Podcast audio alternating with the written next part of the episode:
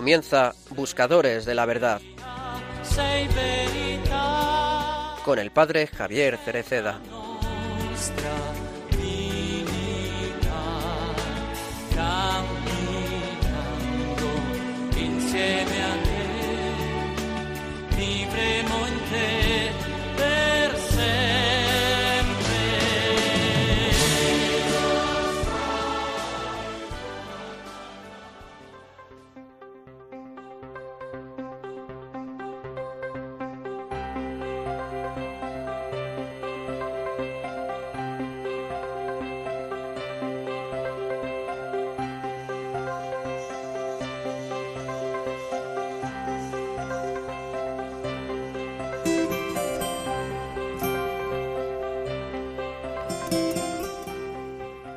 Tú has hablado de una mirada, renovar la mirada.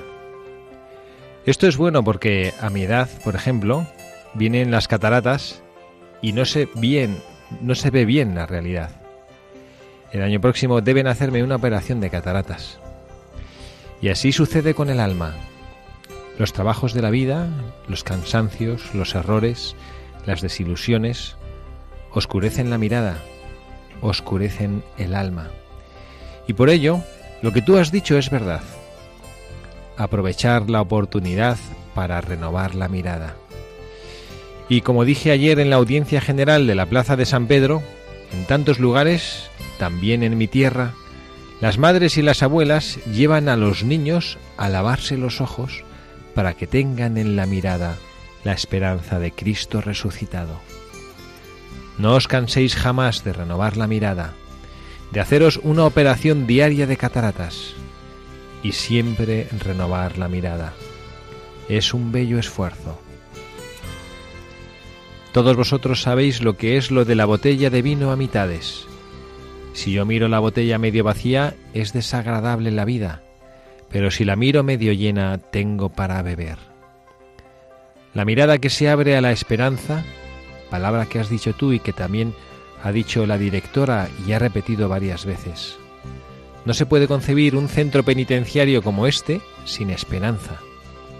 Aquí sus internos están para aprender y para hacer crecer las semillas de esperanza. No hay ninguna pena justa que deje abrirse a la esperanza. Una pena que no está abierta a la esperanza no es cristiana, no es humana.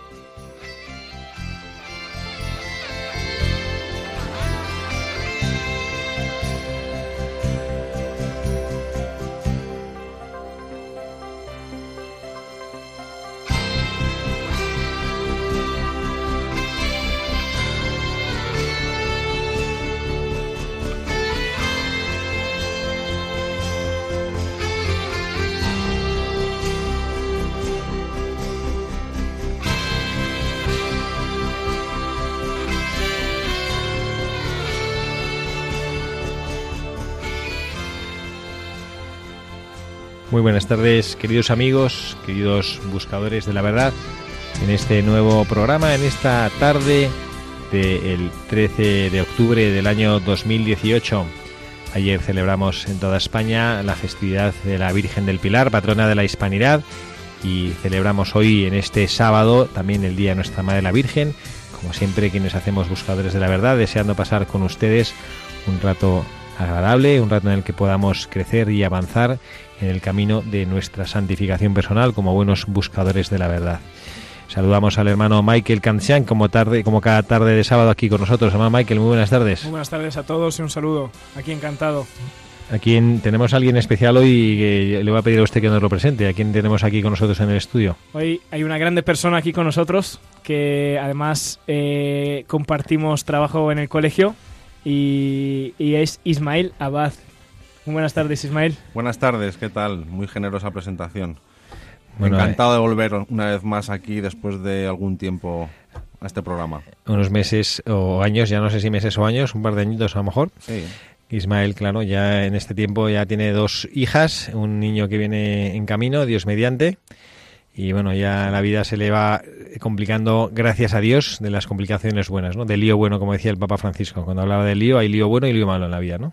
Este es un lío, ¿eh? Eh, pero es lío bueno, efectivamente. Muy bien, pues aquí vamos a hacer hoy, como siempre en nuestro programa, el tratar de crecer un poquillo más en el conocimiento de las verdades de nuestra fe, de las virtudes cristianas y de cómo Jesucristo actúa en nuestras vidas.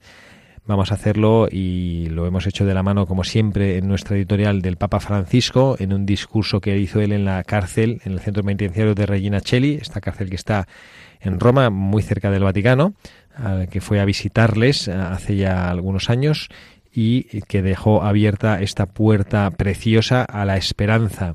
Él habla ¿no? de esa, cómo no puede haber una pena en el, en el sentido de la pena penitenciaria donde, que no esté abierta a la esperanza no mientras tenemos vida no podemos olvidar y dejar abierta siempre esa puerta de la esperanza. Y por eso nosotros mirando esta virtud de la esperanza cristiana que a veces se afloja o se deshincha un poco hemos querido hacer este programa especial sobre un santo siguiendo como siempre en los últimos programas también a nuestro querido padre Iraola Goitia que está siendo nuestro proveedor de historias preciosas este sacerdote jesuita que escribió varios libros nos referimos en concreto en los programas que estamos haciendo al de qué buenos son los santos.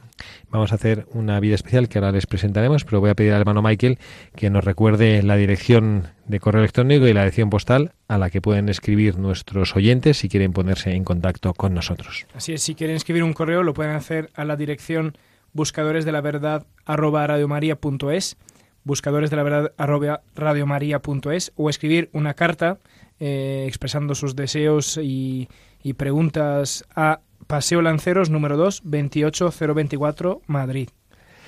Eso es. Bueno, y vamos también ahora ya a, sin más, a leer esta historia preciosa. Volvemos a recordar a nuestros oyentes que no es que sea una biografía así académica y muy estricta históricamente, es más bien una reflexión, además sobre un santo particular, San Dimas, el buen ladrón.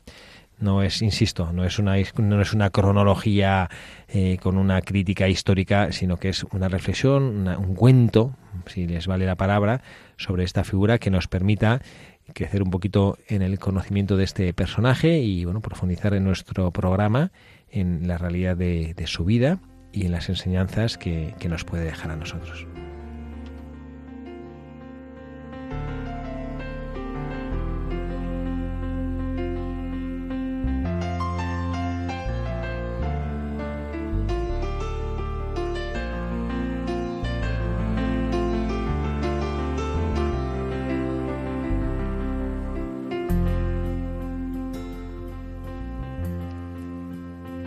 San Dimas, el buen ladrón. Advertencia preliminar. Esto de buen ladrón es una expresión que hay que entenderla bien. Primero, San Dimas no fue santo a la vez que era ladrón. No fue bueno a la vez que era ladrón. Fue primero ladrón y después se arrepintió y fue bueno. Es decir, fue bueno precisamente porque dejó de ser ladrón. Segundo, tampoco hay que confundir la expresión buen ladrón con la de ladrón simpático, con esa idea histórica y legendaria del ladrón generoso que roba a los ricos para dárselo a los pobres, a los Robin Hood, ni con el bandolero romántico de Sierra Morena que se encomienda a la Virgen para que le salga bien el golpe. No creo que Cristo hubiera invitado a ninguno de estos ladrones simpáticos a entrar derechos al paraíso. Me da la impresión de que para entrar allá no es suficiente el ser castizo y folclórico. Tercero, ser buen ladrón, en el sentido de San Dimas, tampoco es lo mismo que ser ladrón católico. El ladrón católico es ese ejemplar frecuente en la cristiandad que simultanea hábilmente su catolicismo con su latrocinio. El ladrón católico es ese bicho funesto que nos hace la mayor y más demoledora propaganda contra el catolicismo, porque va a la iglesia y reza, y tal vez tiene una placa del corazón de Jesús en la puerta de su casa, mientras maneja el negociete ese turbio o el enjuaguillo o la jugadilla por la que consigue un dinero alegre. tampoco al ladrón católico le dice Cristo que le va a llevar consigo al paraíso. Pero vamos con la vida y milagros de San Dimas. San Dimas nació en alguna chabola de algún suburbio de Jerusalén, de padres humildes pero ladroncetes.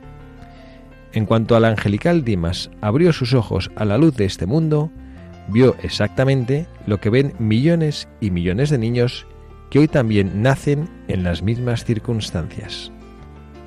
Vio miseria, vio cochambre, vio abandono, vio hambre y vio tristeza. Dimas lloró. Después hizo pucheritos. Después pateó y dijo que quería esto y aquello. Y como en casa de Dimas no había ni esto, ni aquello, ni lo demás allá, Dimas tuvo que dejar de llorar. Los niños pobres lloran por menos motivos que los niños ricos. Ya antes de llegar al uso de razón, fue notable cómo, a ejemplo de su padre, aprendió el arte sutil de quedarse con lo ajeno sin ser notado. Otros santos, al nacer, vieron padres buenos, ejemplos buenos, les enseñaron a rezar, les inculcaron el santo temor de Dios. ¿Es más fácil llegar a ser santos en estas circunstancias o en las de San Dimas? Vaya usted a saber. Lo que sí es cierto es que todo el que llega a santo llega por la misericordia y por la gracia infinita de Dios. A San Dimas, su madre no le enseñó a rezar porque a ella misma no había nacido quien se lo enseñara. No se le inculcó el temor de Dios, pero sí el temor a la policía. Y así sucedió que Dimas era ya un experto en robar cuando llegó a darse cuenta de que el robar es pecado. Según fue creciendo, Dimas se dio cuenta de una de las ideas básicas y luminosas que rigen y mueven a nuestra gloriosa comunidad humana, que el fabuloso secreto de vivir sin trabajar está en robar. Y Dimas, joven observador, prometedor e inteligente, después de grandes reflexiones, se dice a sí mismo, Roba, Dimas, que siempre habrá algún infeliz o algún idiota que trabaje para que tú vivas. Y Dimas coge un puñal y un saco y sube a la sierra para colocarse allí en la curva de la carretera. Más de algún personaje de Jerusalén, al verle salir en ese plan, esbozó una sonrisa, no se sabe si despectiva o compasiva. Claro, los ladrones de primera y de segunda no podían menos de despreciar a un vulgar ladroncete de tercera que tenía que salir con el puñal, pasarse las noches en el monte, arriesgar la vida, evitar la policía, y todo por un puñado de sextercios y alguna joya de ocasión que llevara algún caminante. Dimas cometió el enorme error de ser ladrón de tercera, porque también entre los ladrones hay categorías. Allí mismo, junto a Dimas, estaba Caifás, ladrón de primera, sin necesidad de salir al monte y bien sentado en Jerusalén, llevando bajo cuerda todo el monopolio turbio de la venta de los corderos pascuales, y el asunto del cambio de las monedas, a base de testaferros y tenderetes y mesas de cambio en pleno templo de Jerusalén. Ladrón de primera también Herodes, poniendo contribuciones a su pueblo, no para bien del pueblo, sino para pasarlo él en grande. Además, estos no tenían que temer a la policía como Dimas, porque la policía la policía eran ellos y llegó el día en que a Dimas le salió mal una de sus faenillas de tercera. Venía por el camino una caravana de camellos con un cargamento de trigo propiedad de un célebre almacenista de la capital. Dimas entonces formaba ya parte de una banda de media docena de arrastrados, también de tercera como él. Salieron. No contaron con la escolta de la caravana. Hubo cisco. Mataron dos camellos. Varios lograron escapar pero Dimas y otro tipo de mala catadura quedaron en manos de la policía. El almacenista, que era uno de los de segunda, para resarcirse de la pérdida de dos camellos, subió el precio del trigo como para resarcirse de veinte camellos, y Dimas y el otro fueron a la cruz, por ser de tercera. En la cruz ya fue otra cosa. Allí estaba Cristo, Y Dimas le vio entonces por primera vez y le bastó. Cristo lo hizo todo, claro está. Cristo, cuya misericordia puede